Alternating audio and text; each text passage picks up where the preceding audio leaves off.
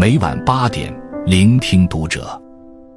各位听友们，读者原创专栏现已全新上线，关注读者首页即可收听。今晚读者君给大家分享的文章来自作者草莓。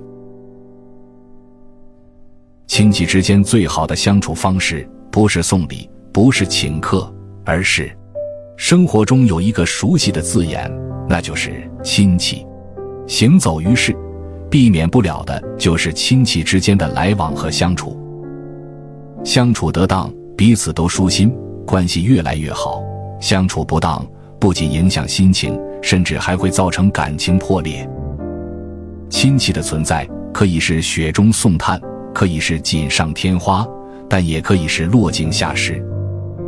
因此，亲戚之间的相处特别重要。相处方式决定着双方关系的真诚度和持久度。有很多人都喜欢逢年过节时走亲访友，或是送礼，或是请客吃饭，但这其实都不是联络亲戚感情的最佳方式。亲戚之间真正最好的相处方式，其实是这三点：一，凡事都有度，行事有界限。经常听到有人说，越长大越怕过节。逢年过节和亲戚相聚的时光，本是美好自在的，却常常因为一些没有界限的问题，弄得心生隔阂。读书时问你考第几名，那时候对成绩的重视程度较高，但因为年幼，应付过去也便不再多想。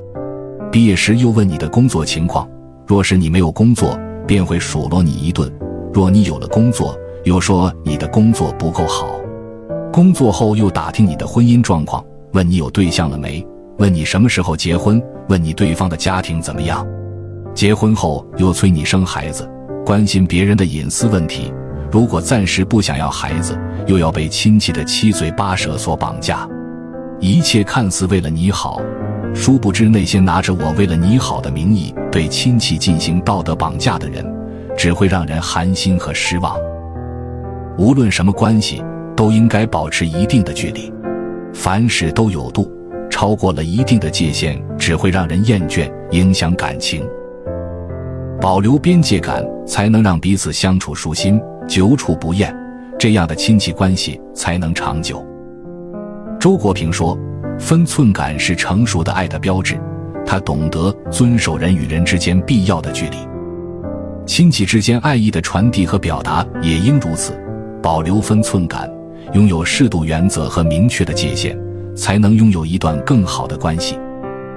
无论多近的亲戚，都应该注意分寸，这样彼此的关系才能越来越和谐。二，学会藏富，忌讳哭穷。作家刘震云说过：“人性最黑暗的地方就在于，真正不希望你过得好的，往往就是你身边的亲戚。你永远想象不到人心的恶。”最见不得你好的人，可能就是你身边亲近的人，这也是很多人对亲戚没有好的印象的原因。他们或许看到过人性最丑恶的一面，所以在与亲戚的相处中，很重要的一点是学会藏富，也要忌讳哭穷。毕竟身边的人通常都是笑你穷，怕你富，恨人有，笑人无，人性就是这样。难以直视。正如东野圭吾所说：“世上有两样东西不可直视，一是太阳，二是人心。即便是关系再好的亲戚，也不能毫无保留地暴露自己的真实经济状况。若你有钱，别人不会真心祝福你，往往都会见不得你好。”东野圭吾其实也已经说过：“人性最大的恶是见不得别人好。”你永远不会知道，那些生活中看似亲密的人，会在背后对你抱有多大的恶意。你身边的很多亲戚，只会嫉妒你的财富，亦或是嘲笑你的贫穷。《增广贤文》中云：“贫在闹市无人问，富在深山有远亲。”这就是现实。人心叵测，学会藏富，杜绝哭穷，才能保护好自己的家人。维持好亲戚之间的关系。三，不随便借钱，不牵扯利益。你身边有因为借钱而彻底闹掰了的亲戚吗？曾经看了一位网友描述自己的亲身经历，他的亲嫂子从他那借钱，碍于亲戚关系，他东拼西凑，把手头的二十余万都借了出去。可是到头来，过去了几年时间，才收回来不足一半。借钱的时候说的都是好听的话，但后来因为孩子上学需要用钱让对方还钱的时候，却翻脸不认人。他说，后来才明白。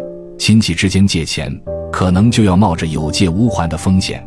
有些钱一旦借出去了，就很难再收回来。可是当他醒悟的时候，为时已晚。他的嫂子已经删除了他的所有联系方式，即便有机会相见，也总是以没钱为借口拒绝还钱。亲戚之间若是有很多牵扯到利益的事情，关系就很容易彻底破裂。涉及利益的感情很难算得清清楚楚。亲戚有难时借钱帮忙是情分，但绝不是本分。即便真的借给对方钱，也一定要做到心中有数。毕竟任何人的钱都不是大风刮来的。亲戚之间有来有往，借钱也是有借有还。俗话说：“亲兄弟也要明算账。”亲戚之间牵扯到利益的时候，一定要保持清醒。而不是把人情和金钱混为一谈。只有不轻易借钱，妥善处理好利益和人情关系，才能避免因利益导致关系破裂。不亏不欠，有来有往的关系，才能相处得更融洽、更长久。亲戚是血缘关系连接起来的情谊，只有相处得好，才会成为你坚强的后盾。送礼和请客可能只是维系表面关系的一些礼仪，最重要的是掌握好这些相处方式。与亲戚相处，一定要遵循适度原则，保持一定的边界感，不在亲戚面前轻易的炫富和哭穷，而是过好自己的生活，不随便把太多的钱借给亲戚，权衡好利益和感情的关系。愿你身边的亲戚是一种温暖的存在。而不是只给你的生活带来困扰。余生，愿你和亲戚之间往来舒心，相处愉快，情谊深厚，关系长久。与君共勉。关注读者，感恩遇见。